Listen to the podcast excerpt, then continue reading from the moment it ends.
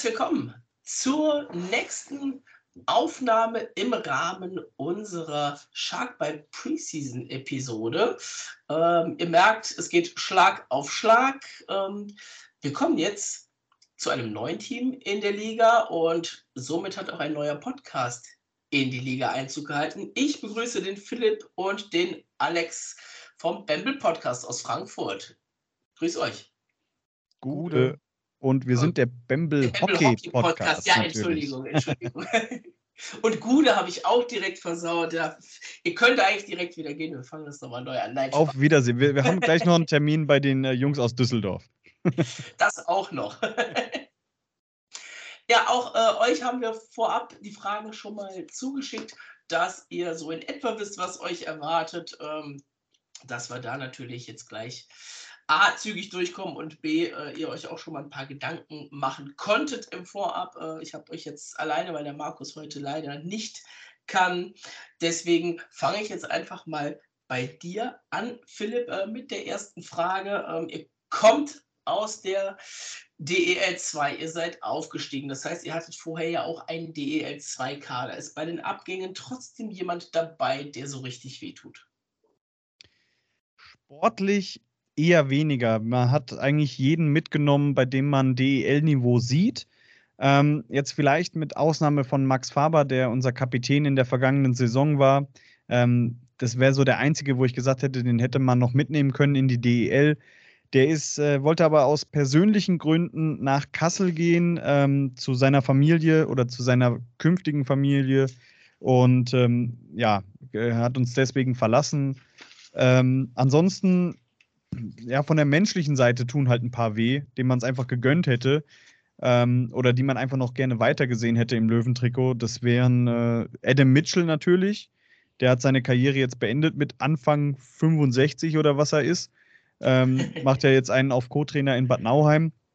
Aber das war ja klar, dass der geht am Ende der Saison, egal wie sie ausgegangen wäre. Mhm. Ähm, der kam zurück, um, um äh, zu helfen, wo er kann. Er hat es super gemacht. Er wird immer einer der Kapitäne der Löwen Frankfurt bleiben, in, in jedem einzelnen Gedächtnis. Und äh, ja, der tat so ein bisschen weh. Und mir persönlich, sage ich immer, tat halt Manuel Strodel ein bisschen weh, dass der gegangen ist. Weil der, der kam aus einer schwierigen Zeit aus Bad Nauheim, wo es überhaupt nicht funktioniert hat und hat bei uns so aufgeblüht, hat sich in jeden Puck reingeworfen. Jan Bartha hat mal gesagt, äh, die mussten den in einem Playoff-Finalspiel, als, als es schon entschieden war, als wir da schon deutlich geführt haben, sind Spieler zu ihm hingefahren und gesagt, Manuel, du musst hier nicht mehr jeden einzelnen Schuss blocken. Ne? Das, wir kriegen das auch so hin. Er hat es trotzdem gemacht. Also, und der Typ war Einsatzwille pur. Ähm, ist jetzt leider auch in die Heimat gegangen, nach Rosenheim in die dritte Liga, aber wie gesagt, vom Sportlichen her eigentlich keine großen Verluste. Wie sieht es mit dem Trainer aus? Oh, den habe ich äh, vergessen. also, äh, also ähm, ist das, weil du sagst, sportlich keine großen Verluste, klar, nach dem Trainer wird jetzt auch nicht gefragt, aber ist da ja. auch, ist das auch so der, der Verlust, der dann da ist bei dem äh, Meistertrainer? Äh, Bo Schubre war so eine, eine nach außen ruhige Person, aber der hat wohl auch ordentlich Feuer gegeben, den, den Jungs in der Kabine. Ähm, und hat die da zu Höchstleistungen gepeitscht. Und er hat halt einfach tolles Eishockey äh, spielen lassen. Ähm, die genauen Gründe, warum man sich jetzt getrennt hat, sind ja immer noch nicht so ganz bekannt. Ähm, es hieß ja, äh, dass man sich finanziell nicht einig geworden ist, aber man hat es offen gelassen, waren das jetzt ja, Forderungen von ihm oder Forderungen an den Kader ähm, von fin finanzieller Seite her. Aber Bo Schubre wird leider, leider, muss ich sagen, viel Erfolg haben in Kassel. Ähm, hat ja auch die halbe Mannschaft mit rübergenommen. Und äh, der wird in Kassel auch wieder zeigen, dass er ein Top-DL2-Trainer äh, ist und kann das dann vielleicht auch nächstes Jahr in der DL zeigen. Dann äh, haben wir viele Abgänge. Ich gehe sie einfach noch mal kurz durch, dass wir sie auch alle haben. Boschhuber, Max Faber, Kai Sonnenburg, Marius Erk, Bobby Raymond, Thomas Sikora, Pierre Preto, Dermitzkowski, Alex Dimitriev, Manuel Strudel, Luca Hauf und Adam Mitchell. Das ist ein ganzer Batzen. Dementsprechend kommen natürlich auch ein paar Spieler neu. Ähm, Alex, wo ist denn der Neuzugang, auf den man ein Auge haben muss unbedingt? Ja, gut, ich würde äh, da eigentlich ähm, mal auf äh, Brandon Ranford äh, mein Augenmerk legen. Ähm, das äh, hat sich jetzt in der Preseason auch schon so ein bisschen rauskristallisiert, dass der eigentlich immer präsent ist, wenn er mit seiner Reihe auf dem Eis ist. und ähm, halt auch äh, toremäßig und punktemäßig generell äh, abliefert. Von daher äh, würde ich jetzt grob mal sagen, das ist auf jeden Fall einer, wo man das Augenmerk drauf legen sollte. Wo man natürlich auch ein Augenmerk drauf legen kann, der ist aber kein, eigentlich kein richtiger Neuzugang, der war ja schon letzte Saison da, ist halt unser Goalie ähm, Jake Hildebrand, weil ich glaube, wenn der mal so richtig reingekommen ist nach den ersten Spielen, wird es auch ganz schön schwer, den zu überwinden. Also das wären so, wie gesagt, wenn wir wirklich rein vom Neuzugang gehen, auf jeden Fall Brandon Ranford und ansonsten, wenn man noch mal eine Saison mehr dranhängen kann, dann wäre es dann auch noch der Jake Hildebrand. Philipp, bist du dabei oder würdest du noch jemanden mit dazu werfen? Ja, wir müssen natürlich einen mit dazu werfen äh, und das ist Dominik Bock. Also den da jetzt äh, aus äh, Leihbasis da aus Carolina geholt. Ähm, der muss diese Saison abliefern, ähm, weil diese Saison wird wahrscheinlich seine Karriere maßgeblich beeinflussen. Ich äh, würde mal sagen, das ist, wird jetzt so eine Band-or-Break-Season. Ja? Ähm, ja. Entweder zeigt das, dass er es kann, oder man, er muss sich eingestehen, dass es vielleicht noch für DEL reicht, aber dann eben nicht für den großen Traum NHL. Und ähm, dann haben wir noch einen Verteidiger, Reese Scarlett, aus der KHL geholt, aus Riga. Ähm, ihr habt ja auch so einen Verteidiger aus der KHL geholt, von dem ihr euch viel erhofft. Ähm, das gleiche gilt natürlich auch für, für Reese Scarlett. Und äh, vor allem muss so eine, so eine Position, wie er es hat, äh, so eine erfahrene Ausländerlizenz, wenn die in der Verteidigung, die muss halt sitzen. Ansonsten wird es halt für einen Neuling extrem schwer in der Saison. Apropos Lizenzen, ihr habt erst sieben vergeben. Kommt da vor der Saison noch was oder spart man die oder muss man die aus finanziellen Gründen vielleicht sogar sparen? Hm, ich glaube nicht, dass man die sparen muss. Ähm, man war sich, es hieß die ganze Zeit, dass wir noch einen Center holen. Äh, und vor allem auch ein erste Reihe Center. Ähm, der kam bis jetzt noch nicht. Aus unterschiedlichsten Gründen. Man war sich wohl schon mit einem Spieler einig, der hat dann auf einmal nicht mehr die Freigabe bekommen von seinem Verein, obwohl die zugesagt war. Und äh, ich glaube, dass man sich jetzt eher darauf konzentriert, dass man diese Ausländerlizenz vielleicht so als letzte Patrone nochmal während der Saison hat.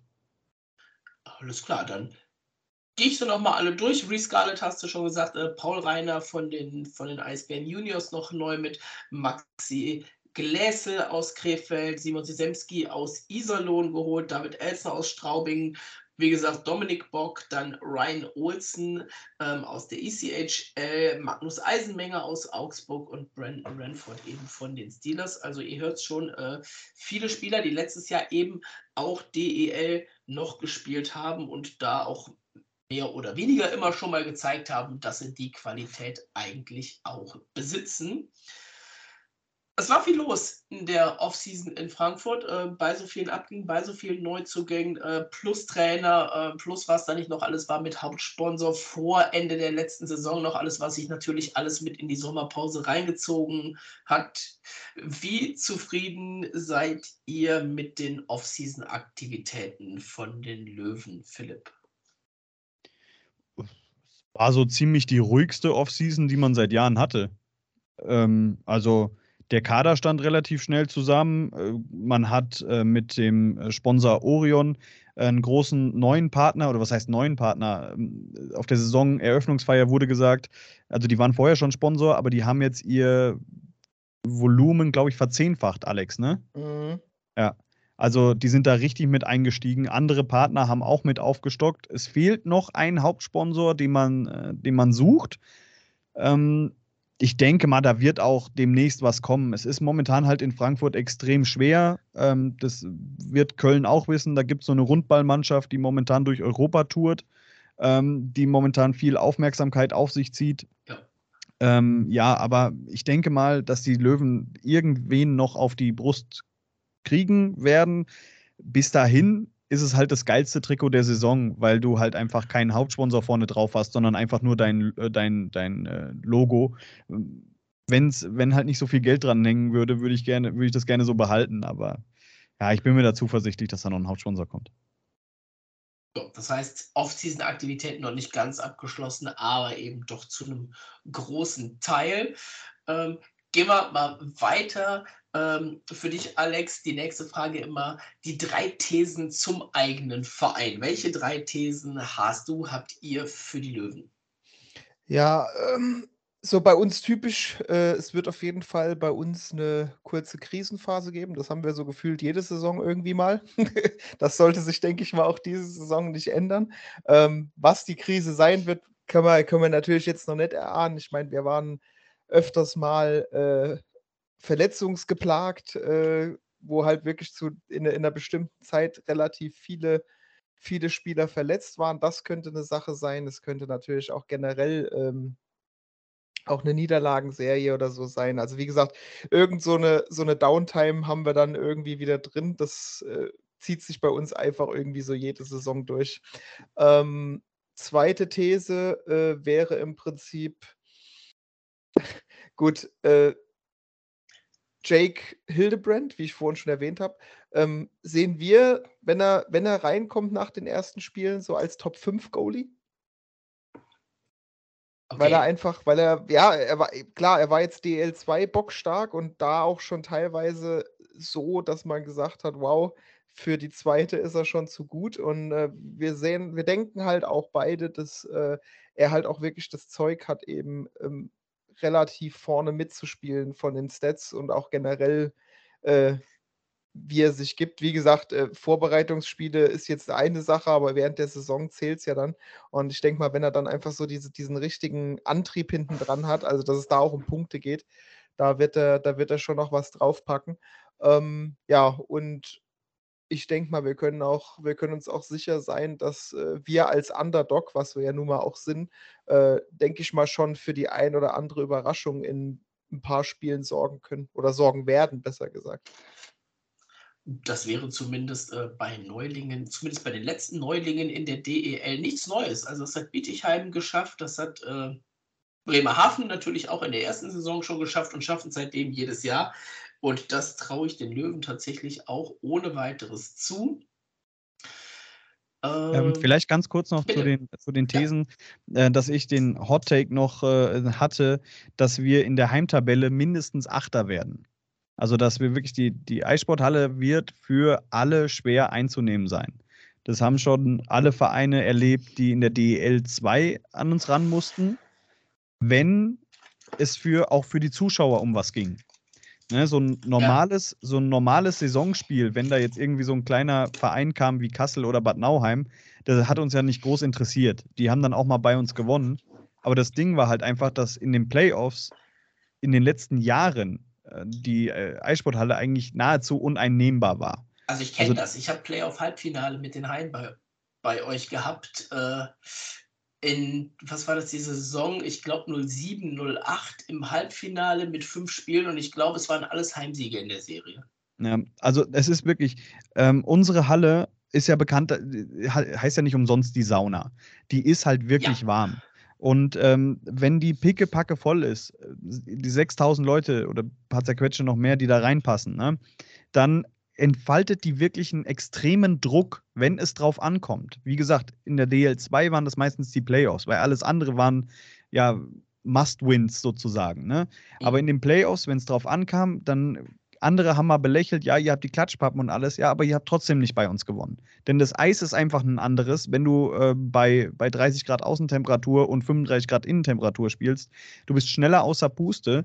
Die Kabine ist so klein, das sind die meisten Teams gar nicht mehr gewohnt. Also, ähm, wenn man sich die, die, die tollen Arenen in der DEL anguckt, die werden sich umgucken, wenn sie zu uns kommen. Dann hast du hier diesen alten, uralten PVC-Boden, wenn du zum Eis musst. Versuche erstmal da dich nicht zu verletzen. Ja, die Halle wurde 1981 gebaut und seit 1982 hat die keinen Strich Farbe mehr gesehen. Das ja. ist halt wirklich noch oldschool und das wird unser großes Faustpfand in dieser Saison hoffentlich werden. Und davon, also was heißt hoffentlich? Ich gehe stark davon aus, dass die Eissporthalle, ähm, die, die wird zur Festung dann weiß ich gar nicht, welches von den beiden jetzt mehr Hot Take war. Hildebrand Top 5 oder 8 in der Heimtabelle. Aber da gucken wir mal, wie die Saison läuft. Ähm, es gibt nicht nur drei Thesen zum eigenen Verein, sondern auch drei Thesen zum Rest der Liga. Was habt ihr euch denn da überlegt? Ähm, die erste These, die wir gemeinsam aufgeschrieben haben, ist, äh, wahrscheinlich wird die jeder Einzelne so haben. Und zwar Bietigheim wird mit wahrscheinlich 20 Punkten Rückstand 15. werden. Ähm, ich glaube, dass sie wirklich im Vergleich zum, oder wir, dass sie im Vergleich zum Rest äh, einfach den, den schlechtesten Kader haben. Äh, sie haben es jetzt im Vorbereitung, es war nur ein Vorbereitungsspiel gegen uns, aber trotzdem, da haben sie fünf Dinger kassiert und waren damit noch sehr, sehr gut bedient. Ähm, von daher wird es für Bietigheim richtig, richtig schwer. Ähm, dann ein anderer Hot Take, Straubing wird gerade so in die Pre-Playoffs reinrutschen. Also ich rede da so von ja, 8., 9., 10. Platz wahrscheinlich. Ähm, für einen Champions Hockey League Teilnehmer wird es so eine kleine Enttäuschung werden wahrscheinlich. Und ähm, dann noch äh, was sehr gewagtes. Und zwar wird äh, Ingolstadt wird ganz normale dritte Trikots haben. Und zwar keine verrückten Neons oder irgendwas, sondern ganz normale, langweilige. Oh, die haben ja tatsächlich noch keine und das ist auch noch gar nicht in euer äh, Trikot-Ranking eingegangen vor der Saison. Also von daher bin ich tatsächlich auch mal gespannt. Es würde mich nicht wundern, aber ja, das hat sich jetzt auch nach zwei Jahren so ein bisschen, so ein bisschen ab, abgewetzt, das Thema Neon-Trikots. Ähm, fast schon last but not least, wie schätzt ihr denn die Haie ein für die kommende Saison? Ist natürlich für euch jetzt etwas schwieriger, weil ihr die Haie in den Jahren davor wahrscheinlich eher so gar nicht be beobachtet habt, aber ihr wisst ja, äh, lief auch nicht alles rund bei den Haien. Alex, was sagst du dazu? Ja, gut, ich persönlich sage, es ist trotzdem nichtsdestotrotz ein solides Team, ja, ähm, diese Saison. Klar, für Top 3 würde ich jetzt persönlich sagen, reicht es nicht. Ähm, aber ich denke schon, auch wenn man jetzt mal die letzten Jahre oder die letzten Saisons nimmt, äh, da war es natürlich alles nicht so rosig, aber ich kann mir schon vorstellen, dass man, dass, dass man so schon im Mittelfeld, wenn nicht gar oberes Mittelfeld, dieses Jahr einordnen kann. Ich denke schon, dass drin ist. Und es gibt ja vier Spiele in der Hauptrunde auf jeden Fall zwischen beiden Teams. Äh, Philipp, wie sieht die Bilanz nach der Hauptrunde gegen die Haie aus? Wie viele Spiele gewinnen die Löwen? Äh, es kommt darauf an, ob ich dabei bin oder nicht, denn ähm, vor allem vor, vor zwei Jahren war ich relativ häufig in Köln, weil ich da Freunde habe, mit denen ich dann zum Eishockey gegangen bin. Und ich glaube, die Haie haben nicht ein einziges Mal gewonnen. also ich bringe zumindest in eurer Kurve kein Glück. Ähm, von daher ja, aber der, der, der Unterschied wird, wird schon etwas größer sein. Ich hoffe, dass, äh, oder gehe davon aus, dass wir beide unsere Heimspiele jeweils gewinnen werden, 2 zu 2, schiedlich, friedlich. Kleiner Disclaimer an der Stelle, äh, warum sprechen die Jungs nicht über das Vorbereitungsspiel Köln gegen Frankfurt? Wir nehmen tatsächlich vorher auf, auch wenn das erst im Nachhinein dann natürlich äh, in der nächsten Woche online geht. Also können wir da tatsächlich noch gar nichts zu sagen. Ähm, ja, ich würde euch jetzt fast schon entlassen, aber würde noch mal die Frage stellen, ihr habt die Testspiele schon angesprochen, Bietigheim, Köln noch vor der Brust, ich glaube, ihr habt noch Dresden. Wie war die Vorbereitung bei euch bisher? Ja, wir hatten bislang vier Spiele. Ähm, wir haben eins davon gewonnen, eben gegen Bietigheim. Wir haben aber nur gegen Ligakonkurrenten bislang getestet. Das heißt gegen Iserlohn, gegen Düsseldorf und äh, Schwenningen und eben Bietigheim. Ähm, gegen Iserlohn knapp mit 2-1 verloren. Gegen Düsseldorf gab es eine Klatsche mit 5 zu 2. Ähm, und dann gegen Schwenningen knapp noch mit 3 zu 2, glaube ich, nach Verlängerung verloren. Also wir können mithalten, zumindest jetzt. Ach Quatsch, äh, Mannheim hatten wir ja noch. Entschuldigung, ich vergesse dieses kleine unbedeutende Cup. das ist, ähm, ja, äh, Mannheim hatten wir noch. Das war, äh, haben wir zwar 4-2 verloren, aber das war richtig, also das war, das war sehr, sehr eng da waren beide Mannschaften aber auch erst eine Woche auf dem Eis. Also wir können mithalten mit, äh, mit den großen Vereinen. Wir sind nahe dran an denen, die sich wahrscheinlich in der Tabelle um uns rum bewegen werden. Und wir sind denen, die hinter uns landen, deutlich überlegen. Von daher ähm, lässt mich das zuversichtlich äh, in die neue Saison gehen. Ja, dann schauen wir doch mal. Ich rufe es mir gerade noch mal auf. Ähm, wann sehen wir uns denn das erste Mal in der Saison? Ich glaube, das ist ein bisschen, bisschen später im Jahr erst. Wenn ich das so richtig habe, dann am 1. Dezember tatsächlich das erste Mal, oder? Ich habe die, das, dieses Eishockey News Sonderheft vor mir liegen und mache jetzt ganz oldschool, dass ich da drin rumblätter äh, bis zum Spieltag. 15.01. auf alle Fälle schon mal. Also ich habe 1.12. tatsächlich als erstes und dann nochmal vor, also seit zweimal vor Weihnachten bei uns und dann 15.01. Ähm, bei 28. euch. 28.02. kurz vorm Ende. Ja, da haben wir noch ein bisschen Zeit. Äh, dann, wenn es soweit ist, äh, melden wir uns auf jeden Fall nochmal und dann werden wir natürlich auch noch ein bisschen mehr dann drüber sprechen. Ähm, über Frankfurt als alten, neuen beziehungsweise neuen alten Standort in der DEL, was möglich ist in Frankfurt und was nicht. An der Stelle vielen Dank euch beiden für die Zeit und einen guten Start in die Saison. Dankeschön. Vielen Dank und euch auch.